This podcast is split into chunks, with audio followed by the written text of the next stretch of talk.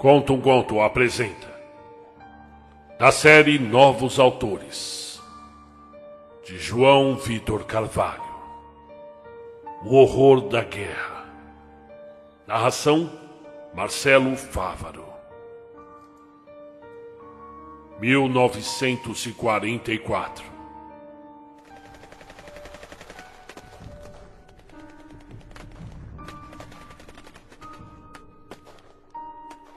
Por todos os cantos do globo, a temida guerra espalhava-se como uma doença deplorável e devastadora. Em meio ao caos que ocorria na Europa, o capitão Conor O'Brien liderava seu pequeno pelotão rumo à Floresta Umbra, na região italiana de Gargano. Lá, o soldado de 37 anos, de cabeça raspada e surdo de um ouvido, poderia iniciar de vez sua missão. Quando desceram da lancha em que viajavam e chegaram à terra firme, um tiro no horizonte já anunciava mais uma vítima da guerra. A chuva fina no fim da tarde trazia densa mata que entrava num clima cada vez mais fúnebre. Os coturnos dos quatro soldados passaram a afundar na lama. Acha que ele vai estar lá? perguntou Gurney, um sujeito britânico distoante em meio aos três americanos que compartilhavam espaço no esquadrão. Era forte, ruivo e repleto de sadas. Não tem como ter certeza. O capitão apenas torcia para que as informações recolhidas tenham sido frescas. O objetivo era simples: subir uma cadeia de pequenos montes, sem serem avistados, adentrar a mata sombria e guiar-se por uma trilha de cascalhos que os levariam até o acampamento de Thomas Crowley, o traidor da nação. Após a longa marcha em meio ao desconhecido, o grupo observou o sol se pôr e, depois de uma breve discussão, decidiram que seria melhor continuar ao amanhecer. Sabiam que dentro de um matagal como este, uma marcha poderia colocar todos em risco. Até lá, deveriam acampar em meio ao frio e à escuridão. Enquanto o cabo Johnson, um sujeito alto e rechonchudo, trabalhava de abrir as latas de ração, O'Brien observava Gurney e Miller. Sabia que eram todos muito jovens e dependentes de sua liderança, mas preferia pensar que estava cercado de assassinos natos. Infelizmente, quanto mais fazia isso, mas se lembrava de que, dentre todos eles, apenas um inglês tinha alguma experiência com missões de busca e captura. E como se tomado por um tique nervoso, Connor jogava uma moeda para cima e pegava de volta. Fazia isso repetidamente. Sentia falta de um livro ou qualquer outra coisa para passar o tédio. Sabia que a noite seria longa e rezava. Rezava para não ser tomado pelo cansaço Precisaria de todo o foco do mundo, se quisesse dar conta do coronel que buscava. O alvo era misterioso. Havia servido no início da guerra, lutando ao lado dos aliados, mas repentinamente obteve empatia pelo inimigo e desertou. E pelo que tudo indicava, agora estaria com um grupo de rebeldes, refugiando-se em meio à província de Apulia. Mesmo em meio ao chuvisco incômodo, o capitão pôs-se a checar os documentos mais uma vez. Tomou uma lata de feijão que Johnson oferecia. E enquanto mastigava aquela comida insossa, analisava os fatos sobre o adversário. Aparentemente havia cumprido todas as missões que lhe foram dadas e era um soldado exemplar. Mesmo assim, fugira de uma base militar na Inglaterra durante uma noite qualquer. Seus motivos para isso ainda estavam ocultos. Capítulo 2 Ao longo da noite, vira cada um de seus companheiros ser tomado pelo sono. Deveria ele mesmo fazer a guarda esta noite e, como sempre, lhe seria uma tarefa fácil, devido à insônia que o assolava uma vida inteira. Porém, naquela noite, algo atípico ocorreu. O sono lhe abateu como uma bala em meio às brumas de sua própria mente. Pôde ver memórias distorcidas pelo tempo. reconhecera seu pai, major desde a Primeira Guerra e detentor de diversas medalhas, retirar a própria vida com um tiro de revólver. O estouro ao seu lado fez com que seu ouvido esquerdo sangrasse intensamente. Ele nunca se recuperaria desse trauma. Diante do choque, o jovem capitão fora dominado pela raiva. Seu covarde maldito! gritou como se ainda pudesse ser ouvido. Como você ousa? A fúria de si mesmo por não ter conseguido impedir o evento e a vergonha de ser filho de um suicida fizera com que um amargor preenchesse o homem, que passara a buscar tratamento em meio aos tiros e mortes das batalhas que ingressava. Sabia que seu pai havia sido morto pela certeza de que haveria outra guerra. Por isso, matava seus inimigos, como se cada um deles fosse responsável pela calamidade. Dizia a si mesmo que fazia isso pela paz mas que grande parte de si sabia que era apenas pela mais pura vingança. Enquanto existissem guerras, haveria ódio em seu coração. E ele faria questão de estar em cada uma delas. Despertou em um susto. Todos os companheiros lhe observavam com espanto. O sol já nascia no horizonte, esbranquiçado e gélido. Seria mais um dia nublado. Capitão, começou Miller, o mais jovem do grupo, com apenas 19 anos. O garoto pálido de cabelos negros também era, era também o mais instável e assustado. E está tudo bem? O senhor estava gritando, complementou Johnson, sempre amado com a sua escopeta. O que houve? Em meio à vergonha de ter dormido enquanto fazia guarda, preferiu não responder à pergunta. Respirou fundo e disse: Eu sinto muito. Engoliu seco. Tentou justificar seu erro, mas não lhe vinham desculpas plausíveis. Vamos logo com isso. Voltaram à marcha. Johnson partia no fronte, abrindo caminho com seu facão. O chão lamacento era escorregadio, o que deixava o grupo cada vez mais lento em sua busca. Já se aproximavam do objetivo rodeado de faias e carvalhos, quando pássaros voavam ao longe, pois não ousavam habitar o local profanado. O que foi isso? Miller olhava de um lado para o outro em um nervosismo crescente. Um grito! respondera Connor, certeiro. Reconheceria o som de um homem sendo abatido a quilômetros de distância já vivera o inferno nessa guerra e dentre todos no esquadrão, fora o único que não se deixara bater por esse som da morte. No lugar disso, destravou seu fuzil M1. Vamos continuar. Fiquem atentos. Nuvens tomaram o sol, lhes deixando-o numa sombra infindável. Quando Johnson notou que pisara no chão ainda mais macio e viscoso que o normal, teria escorregado abruptamente se os reflexos de Gurney não tivessem sido mais rápidos. Lama de merda! pensara Johnson em voz alta. Miller teria respondido que não era lama se não estivesse tão chocado com a cena. No lugar disso, alertou o capitão com dois tapas no ombro e apenas encarou o chão recoberto de folhas secas e vísceras ensanguentadas pesado capo, tão focado em limpar o caminho com a lâmina, fora quem mais se atrasou em entender a situação. Quando Johnson olhou para cima, junto ao grupo, percebera o problema que haviam se incrustado. O corpo de um soldado italiano, erguido entre as árvores, enforcado e dilacerado, possivelmente alvo de uma tortura brutal. Sua barriga estava aberta e os olhos arregalados imortalizavam o desespero de seus últimos momentos. É uma abadia do Mussolini, não é não? Gurney analisava a situação incrédulo. Com certeza, Connor o reconhecia pelo uniforme. Divagava sobre o que poderia ter assassinado o homem em seu próprio território.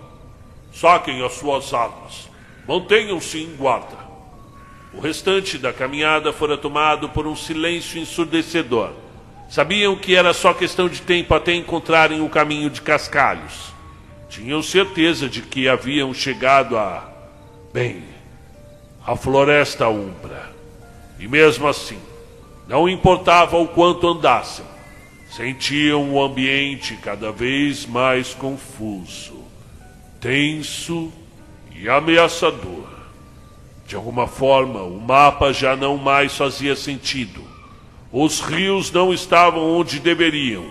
E o ambiente, conhecido por sua abundância de raposas e aves, não ousava projetar um único som.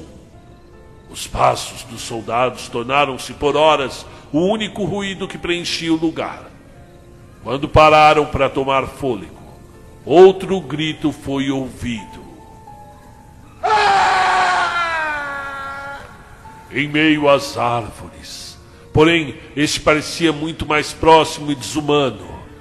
Um som rouco e gutural parecia fruto da imaginação acovardada de Miller mas fora percebido por todos. Não se preocupem com isso. O capitão tentou acalmar os ânimos do pelotão, percebendo a inseguridade. Provavelmente foi um lobo matando um servo. Sabia que não era verdade. Mesmo assim, não poderia dar aos soldados o luxo da dúvida. Todos deveriam estar sãos para o que estaria por vir. O que estaria por vir? Capitão! Miller chamou a atenção de Connor, apontando o seu rifle em direção a uma cabana de madeira, tomada por fungos e limo. O'Brien pôs-se a olhar para o alto, tentando enxergar o céu entre a copa das árvores. Estava anoitecendo de novo. E este era o momento perfeito para encontrarem um refúgio seguro. Esboçou um sorriso tomando a dianteira do grupo, sem saber o erro que estava cometendo. Vamos passar a noite aqui, mas manteremos dois em guarda dessa vez. Planejou o capitão atento para qualquer movimento. Estamos em território inimigo e podemos estar mais perto do que imaginamos. Estranhava o fato de não ter sido informado sobre a tal cabana. Não havia nenhum documento sobre isso. Mesmo assim, sabia que imprevistos como este poderiam cruzar o caminho. Cruzou também o ambiente, a passos largos, mirando o fuzil para frente, preparado para qualquer surpresa. Silenciosamente abriu a porta da frente e foi recebido com um som macabro.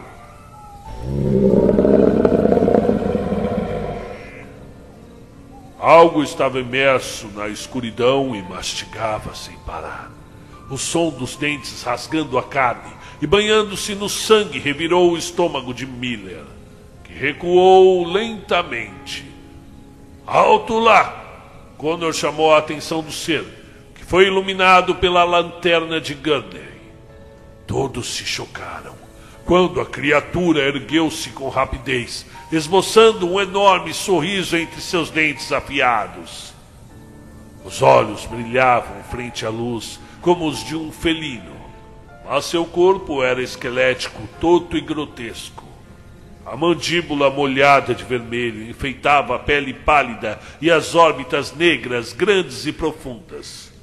Sem pelos, com garras sujas de tripas, o abominável ser arrastou suas patas pelo chão molhado, antes de ser atravessado por um tiro na cabeça. Quando o corpo tombou endurecido, Connor soltou um suspiro. Fora um tiro certeiro contra algo nunca visto antes, e pensava na possibilidade dos italianos estarem, assim como os nazistas, fazendo experimentos macabros em seres humanos. A sua mente vagava por todo tipo de teoria, mas os pensamentos foram rapidamente extinguidos por mais um uivo no horizonte. E muitos outros vieram em seguida. Tem certeza que quer ficar aqui, capitão? Johnson olhava para todos os cantos em busca de mais uma figura incompreensível. Prefere acampar em um lugar mais aberto? Era uma pergunta que não precisava ser respondida. Adentrou o recinto e os outros o seguiram. Passaram longos minutos mirando contra todas as entradas. Silêncio que, de repente, se instaurara pelo lado de fora. Contribuía para o medo crescente do esquadrão. Dividir espaço com a criatura desconhecida era ainda mais frutífero para a perda da sanidade. Não demoraram muito para identificar o alimento da figura horrenda. Mais um soldado italiano. Sua língua havia sido arrancada e a barriga fora cavada por unhas e dentes. Todos os órgãos parecia, pareciam ter sido removidos com uma ferocidade grotesca. Capítulo 3 A escuridão os abraçou por completo. As trevas avassaladoras davam espaço para que a imaginação perturbada dos soldados pudesse caminhar pelos mais diversos motivos para aquele ente existir. Todas as possibilidades pareciam vir de pesadelos primitivos e ficções perturbadas. Johnson e Miller preparavam-se para dormir, quando um som lhes cortou o sono. Havia algo à espreita do lado de fora. Por uma janela quebrada, Connor pôde ver um olho negro lhe observando. Quando fora notado, desapareceu em meio às sombras. Grunhidos rodeavam a cabana, parecendo um misto de risos e uivos animalescos. Mãos batiam nas paredes de madeira, como se quisessem atrair os soldados para fora, ou simplesmente assustá-los, deixá-los loucos, acabar com a sua sanidade, acabar com a sua paz, e sem se importar com motivo. Todos dispararam contra a porta, paredes e janelas da pequena cabana. Após o feito desesperado, saíram do recinto em meio às balas e gritos. Continuem atirando! Connor observava as sombras tomarem formas indescritíveis. Algumas pareciam ter mais de duas cabeças, outras simplesmente não tinham uma. Suas balas eram revidadas com gargalhadas e urros, e mesmo atingidas pelos disparos, as criaturas não tombavam. E estavam cada vez mais perto, e cada vez mais numerosas, e sorriam. Quando uma besta do tamanho de um feto saltou contra a perna de Johnson e lhe arrancou a rótula do joelho usando os dentes. Miller sentiu-se consumido pelo terror, como se algo macabro controlasse o seu corpo.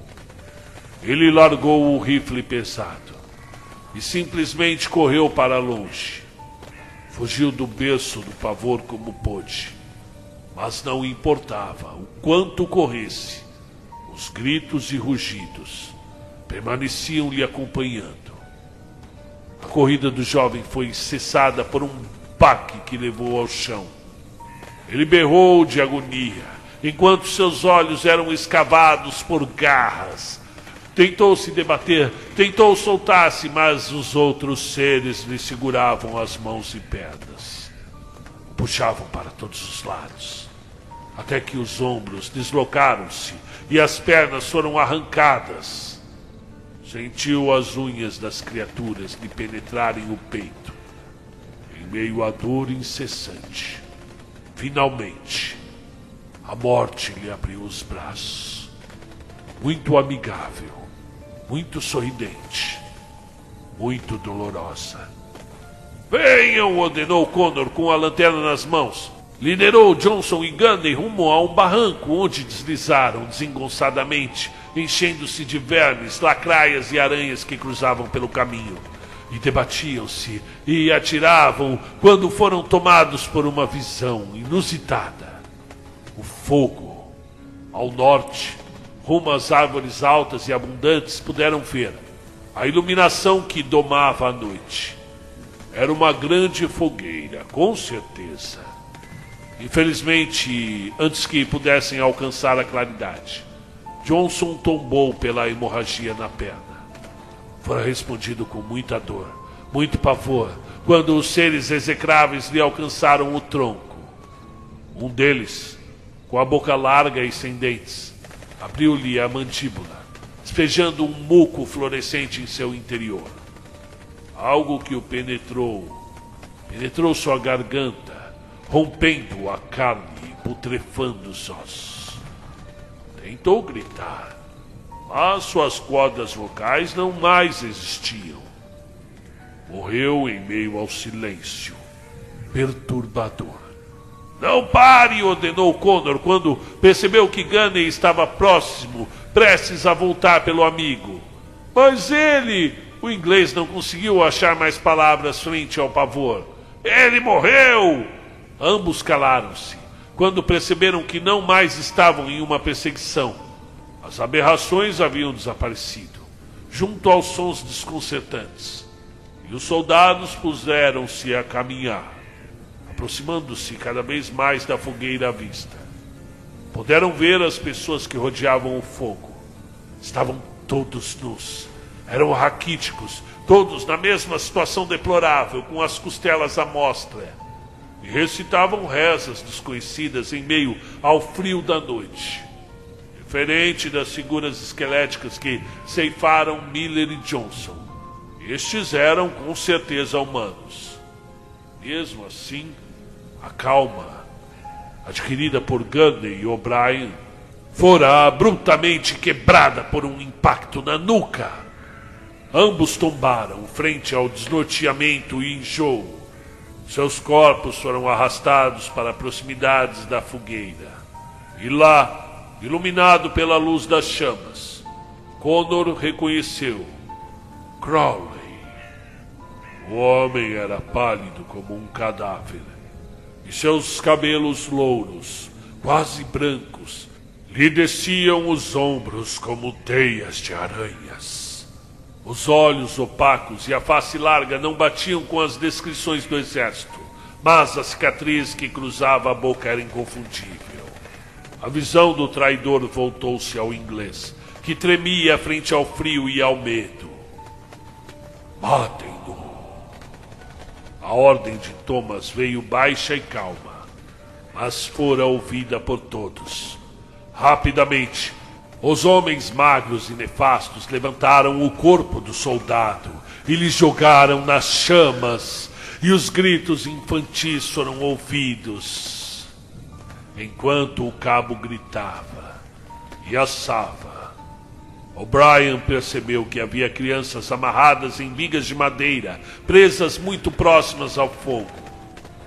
Imerso pelo calor insuportável, Gunney tentou correr para fora das brasas, mas sempre que o fazia era empurrado de volta, e os seus dentes estavam incandescentes, brilhando em meio aos lábios carbonizados. Seus olhos estouravam e escorriam pela face enquanto as pernas desidratadas finalmente tombavam como lenha em chama. Os, os gritos continuaram por alguns minutos, até finalmente serem sobrepostos pelo som, o som da fogueira. Os olhos de Connor, desesperados, foram atraídos rumo ao revólver que lhe fora tomado e agora estava na cintura de um dos homens que o mantinha imobilizado. O mal-estar percorreu-lhe o corpo. O horror, naquele momento, zombava de qualquer coragem que O'Brien bruxava ter.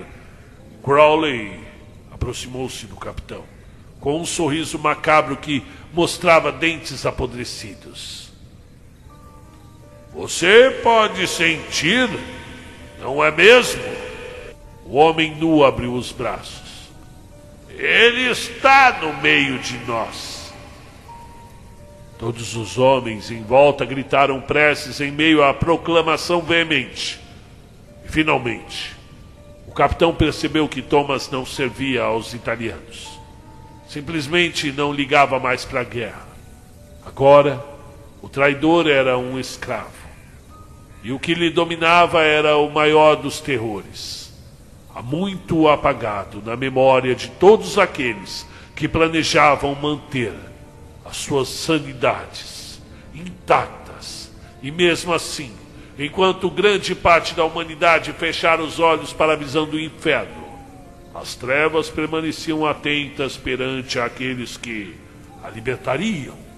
E agora chegara a hora. Pai de todos os santos, portador da única luz que clareia o caminho para a riqueza e o poder, ouça nossas preces, ilumine nossas vidas com a sua presença. Enquanto Crowley gritava, a pele das crianças presas começava a borbulhar e a rigidez dos seus corpos simplesmente cedeu e elas se desmanchavam, todas juntas, unindo como um único ser. E o engraçado é que parecia que elas sorriam e que elas gargalhavam, e as chamas da fogueira, agora temperada com o corpo, Moviam-se e tomavam formas que dançavam e riam, e o fogo deixou a vermelhidão para se tornar púrpura, afundando o ambiente em uma luz negra. Venha, Mefistófeles! Thomas ajoelhou-se em soluços histéricos. Saúda-nos! Os ossos das crianças derretidas se transformaram em chifres pele amolecida tornou-se carregada por um couro negro. Enquanto a gosma erguia-se e enrijecia, os olhos do capitão puseram-se a desatar em lágrimas de sangue. E todos os homens à sua volta eram abençoados com a loucura, a loucura suprema, e o show de horrores já não podia mais ser suportado. E como a única alternativa para livrar-se da agonia e angústia, Condor alcançou a arma que lhe fora tomada antes que os homens insanos pudessem reagir, levou o cano à têmpora e disparou, como seu pai havia feito antes. As cortinas da vida finalmente fecharam, mas o horror em sua alma havia apenas começado.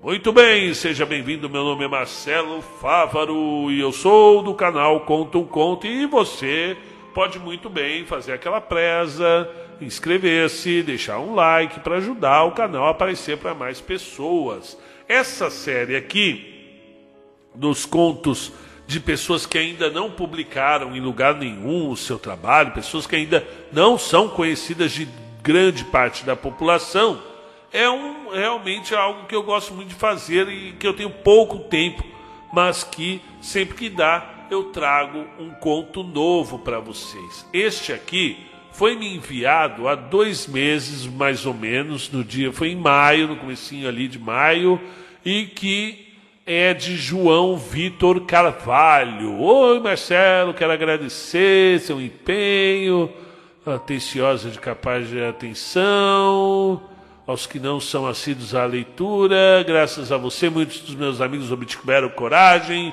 para ingressar em leituras pesadas, como Lovecraft Edgar Allan Poe. Eles não são tão pesados assim, vai. Em segundo lugar, gostaria de saber se ainda há interesse na contos dos escritos. Apresento a minha história mais recente, O Horror da Guerra. Pô, gostei do Horror da Guerra, é uma metáfora para tudo que realmente é horrível na guerra e, e o que eu acho mais horrível na guerra é a, aceita, a aceitação e a naturalização da morte, né?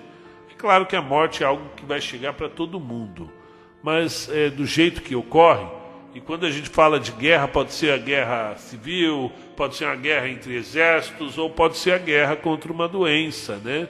E quando a gente fica como o estado que a gente se encontra agora nesse momento, de uma aceitação às mortes que ocorrem, milhares de mortes que estão ocorrendo no mundo e, sobretudo, aqui no Brasil, é, é o que eu considero o, o, verdadeiro horror da guerra, né? E, e, o conto aí ele dá aquela metaforizada, traz até um personagem muito carismático aí que é o Crowley, né? Que já encontramos aí várias histórias falam sobre ele, né? Então é, é bem interessante quando você Ele decide colocar um personagem como esse na sua história. E mais interessante ainda, porque você está me dizendo aqui no seu e-mail que você tem apenas 20 anos, e eu acho isso. Eu queria saber onde é que está essa molecada de 20 anos que gosta de escrever, porque aqui no, na minha região eles só gostam de ouvir funk e dar um grau na moto deles, né? Fico feliz de ver aí alguns escritores novatos, né? Então ele fala aqui, tenho 20 anos, trabalho como ghostwriter e, e é aquele que muitas vezes não tem a oportunidade de escrever no seu nome e acaba escrevendo com um pseudônimo, seja para um, um, um, outra pessoa. Isso acontecia muito no século XIX, século XX, né, nas revistas Pulp. O Lovecraft foi um ghostwriter. Ele fala que cursa cinema no Rio de Janeiro e segue a missão de fazer um conto por dia até o fim da, da quarentena. Cara, se você está nessa vibe ainda, parabéns, viu? Porque é um trabalho muito grande você conseguir criar um conto por dia. Olha, parabéns mesmo, de verdade. Então gostei da sua do, do seu conto, achei interessante. Ele é forte, porém ele ele, ele dá aquela ele dá aquela fletada com a violência extrema e muitas vezes eu sou muito reticente à violência extrema quando ela não tem um motivo. Ah, eu fui lá e eu estava almoçando com a minha esposa e eu fui enfiei o garfo no, no, no, no olho dela e o olho dela explodiu e saiu aquela gosma. Não, se não tiver um motivo para criar uma cena dessa, então eu não narro, porque é, fica um negócio forçado. Sabe quando você está forçando uma cena? Quando você quer, quando você quer criar uma versão das pessoas, não ao, a, ao contexto do, do, da sua obra, e sim a pequenas técnicas como enfiar o, arrancar o olho, explodir o olho, tira, enfiar um garfo no olho, ou botar uma criancinha para queimar. Se não tiver um motivo muito grande para você fazer isso, fica a nojeira pela nojeira, né? o horror pelo uh, gratuito, sem motivo. Agora, quando você encontra uma metáfora para usar esse, e, e, a forma com que você constrói essa cena, né? porque tem, quando você vai tratar de um, de um, de um tema como esse, né? Um, uma violência extrema, existem formas e formas. Você pode usar a sutileza, você não precisa exatamente mostrar tudo o que está ocorrendo com palavras, você pode insinuar, e aí fica bem interessante também, né? Então, eu vou terminar por aqui, porque eu, essa semana eu estou bem gripado. Eu, eu acredito que não seja Covid, tomara que não, mas eu estou bastante gripado e a, a voz fica um pouco mais anasalada do que ela já é naturalmente, que eu tenho aquele desvio de septo eterno, já operei, voltou, e aí te obriga a respirar pela boca. Então, muitas vezes, quando está narrando, sai mais a minha respiração na minha voz do que eu gostaria que saísse, não é verdade? Então, gostei hoje, João Vitor Carvalho, 20 anos, estudante de cinema, é isso? Curso Cinema no Rio de Janeiro, é isso aí, Ghostwriter. Um abraço para você, cara. Sucesso na sua vida como escritor.